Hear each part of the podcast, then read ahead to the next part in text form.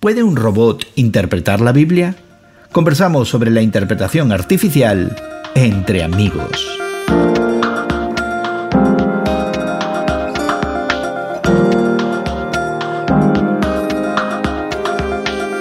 Gracias por acompañarnos entre amigos esta conversación semanal sobre la fe cristiana y su interacción con el mundo contemporáneo que tenemos habitualmente Guillermo Serrano, Elsa Mazón y tu amigo Gerson García. Hoy conversamos sobre lo que sucede cuando le pedimos a los bots de la inteligencia artificial que interpreten un reconocido pasaje de la Biblia y si de alguna manera esa interpretación refleja o no alguna interpretación humana. Pero antes te invitamos a suscribirte a nuestro podcast que encontrarás en tu plataforma de podcast favorita. Busca entre amigos con Gerson García en Apple, Google, Spotify o en cualquier otra plataforma. Nuestro podcast expande el tema de hoy y te ofrece acceso a algunos de los recursos adicionales. Te ofreceremos más información al final de esta conversación. ¿Qué sucede si le pedimos a un sistema de inteligencia artificial que nos diga lo que significa un texto bíblico?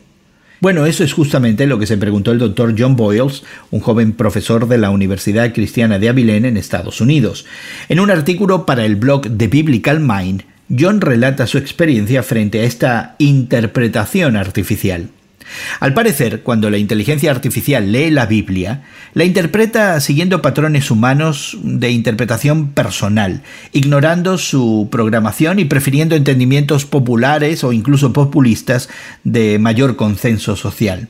Pero antes de embarcarnos a considerar este tema, Guillermo y Elsa, como seres humanos capacitados y conscientes, expliquemos brevemente lo que es eh, el arte o ciencia de la interpretación bíblica, que en algunos círculos se conoce como exégesis, y también esa interpretación que posteriormente damos al texto de la hermenéutica. Porque esto es parte de una conversación que hemos mantenido por miles de años en la cristiandad, ¿verdad? La hermenéutica se divide, o por lo menos la dividíamos antes, en dos partes. La hermenéutica general, que es interpretación de cualquier texto literario, libro, lo que se pusiera por delante, y la hermenéutica especial, que tiene que ver con la interpretación fundamentalmente de textos bíblicos, es decir, el análisis, la interpretación de acuerdo al uso corriente, común, local, de algunos textos bíblicos. La hermenéutica viene por ahí, la exégesis viene por el análisis de los textos.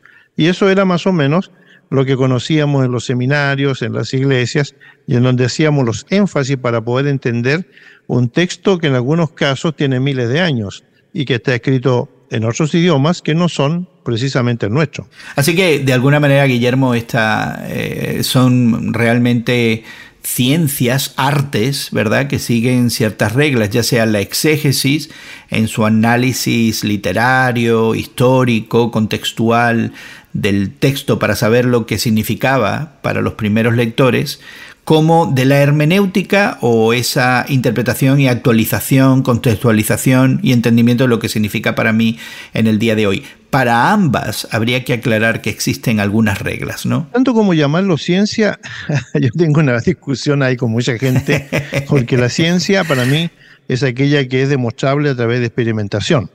Yo lo llamaría más bien una técnica y que consiste en interpretar los textos de acuerdo primero a lo que la gente de la época entendía, cómo tenía que interpretarse un texto.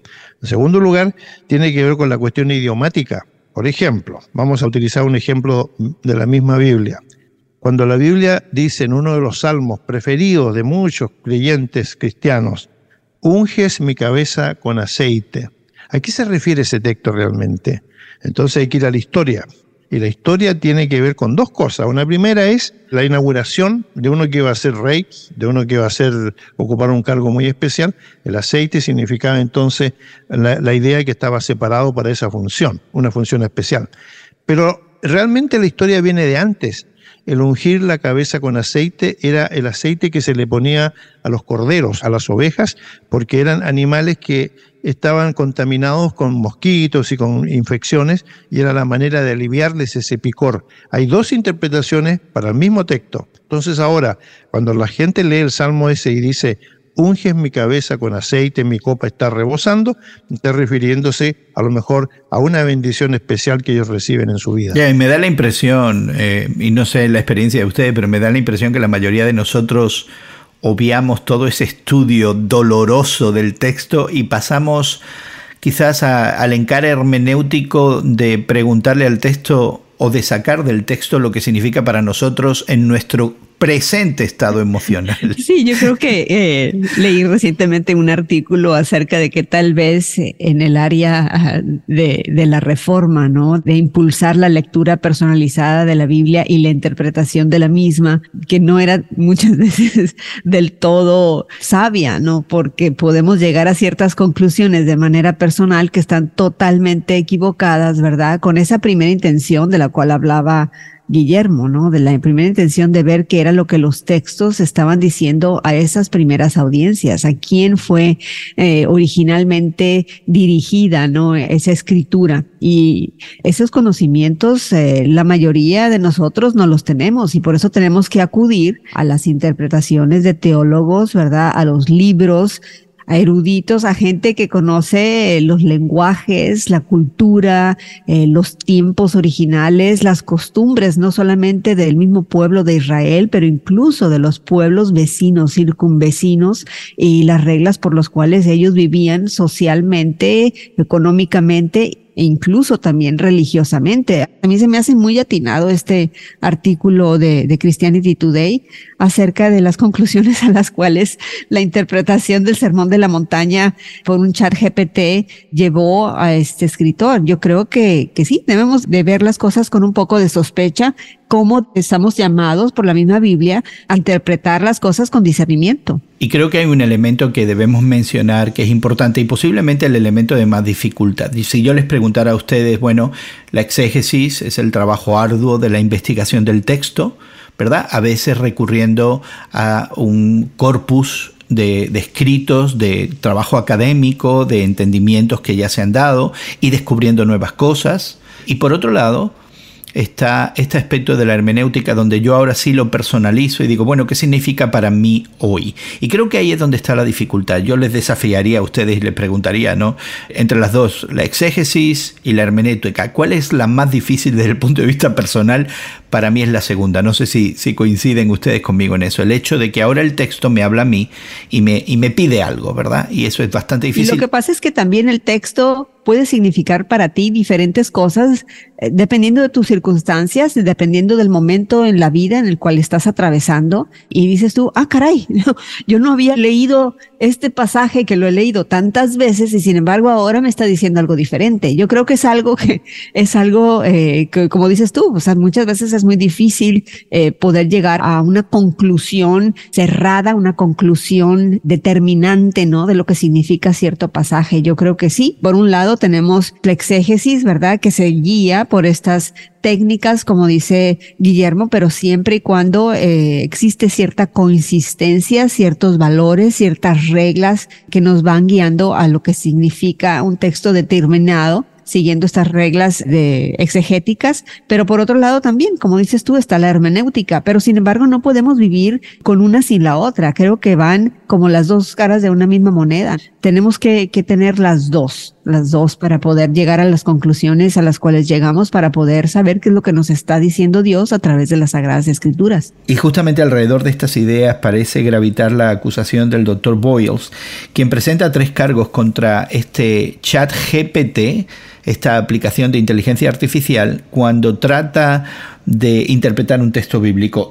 la primera acusación es que el bot, la inteligencia artificial, hace de todo una metáfora individualiza las escrituras sin un método claro del cuándo y del porqué del texto, sin justificación y a menudo en contradicción directa con el texto mismo. Esa es la primera acusación.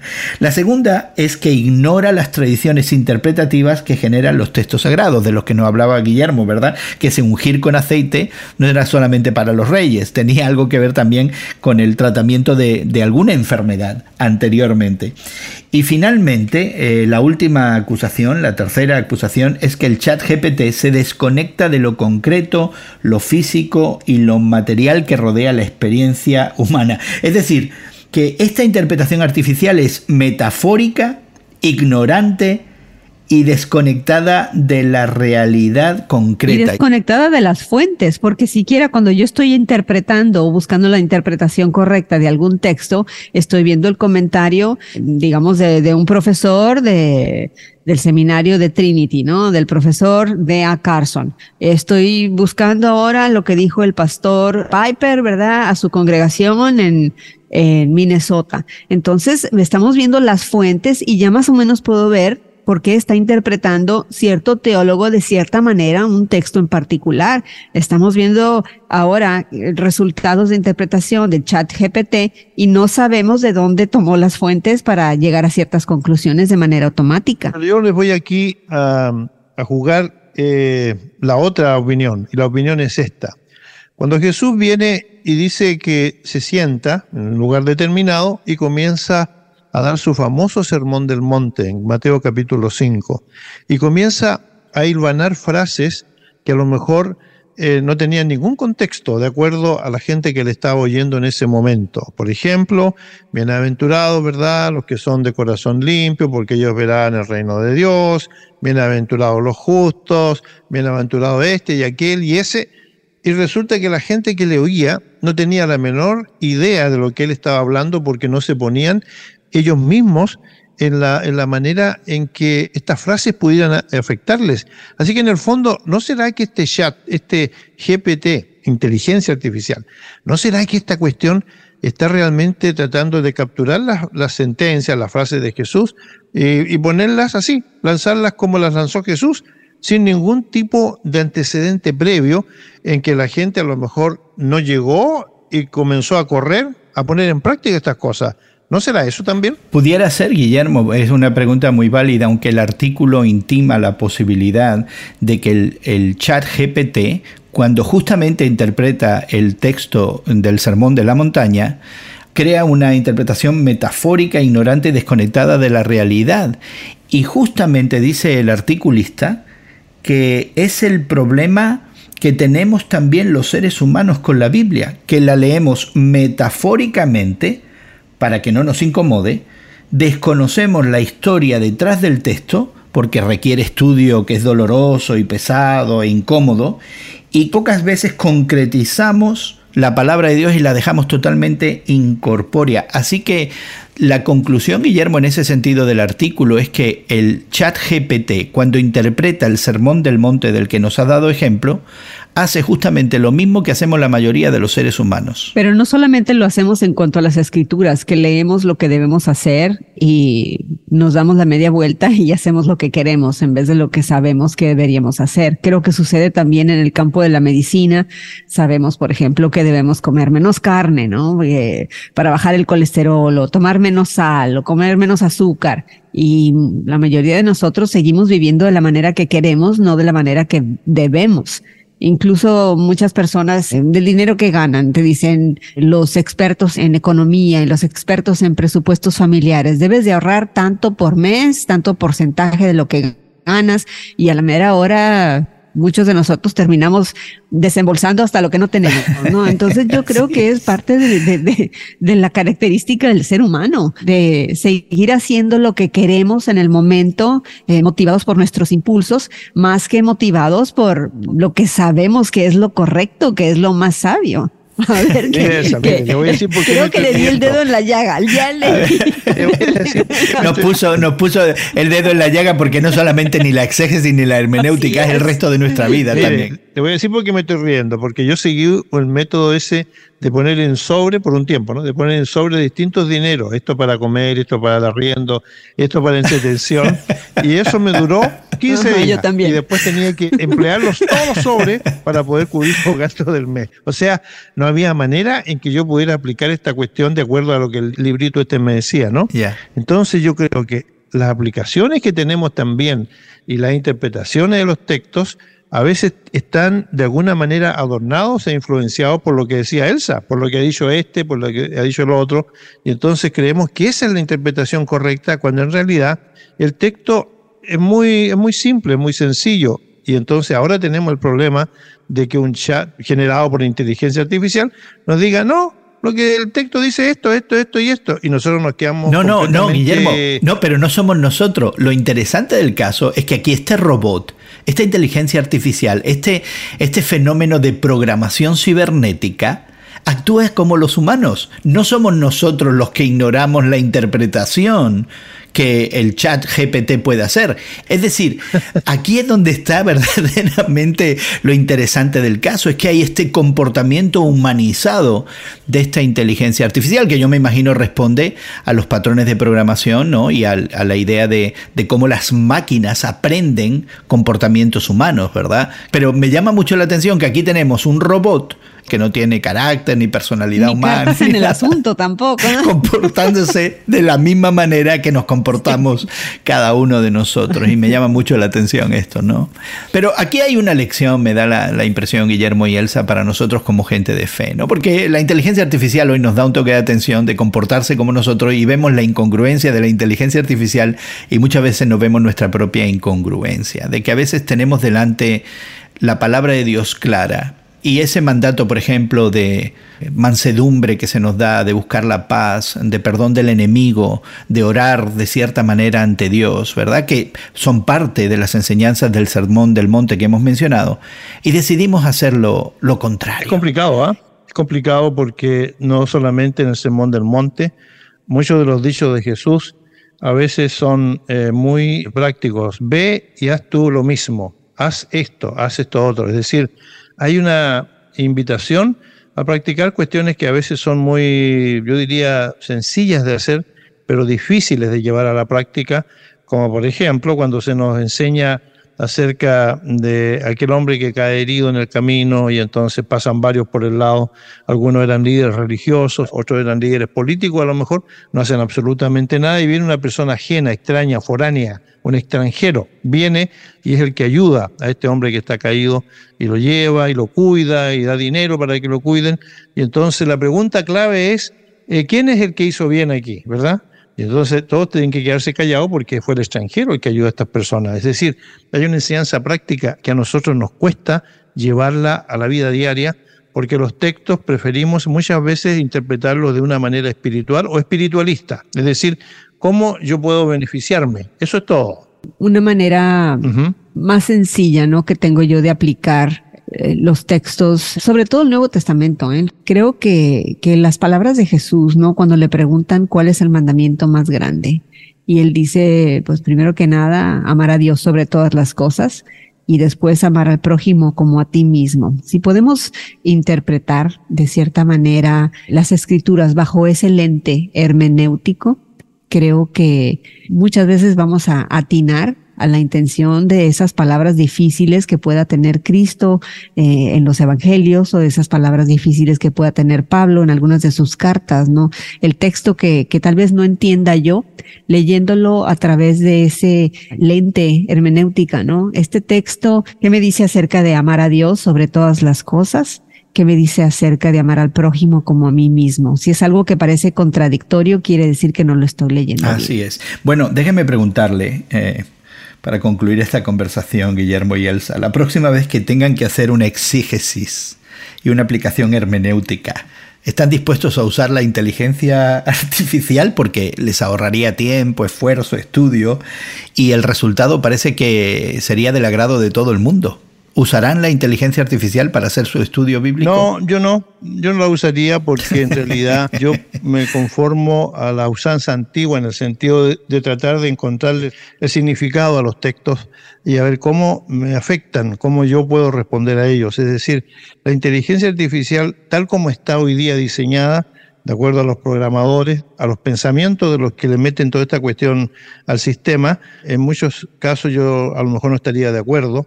Por lo tanto, no. La respuesta muy simple y muy sencilla, no. Yo preferiría ir al significado original y cómo me afectan en lo personal.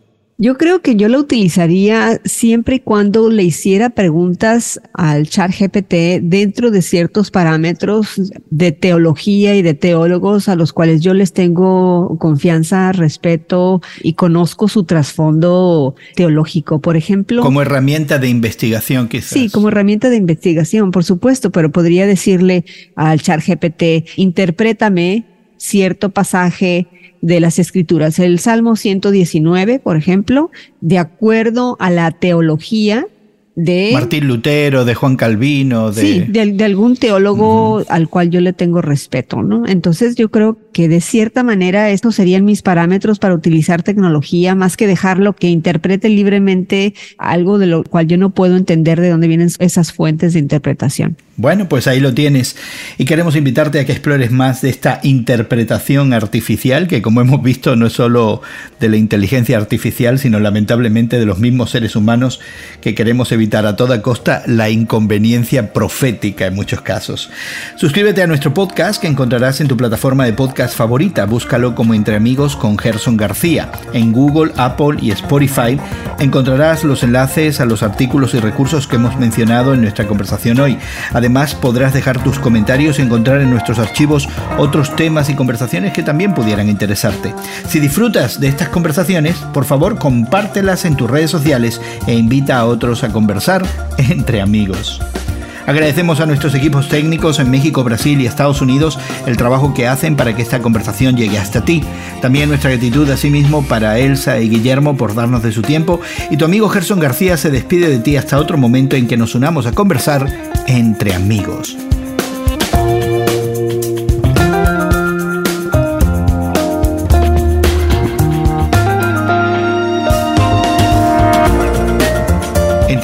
Producido por Eventual Media y distribuido por Radio Moody para ministerioreforma.com.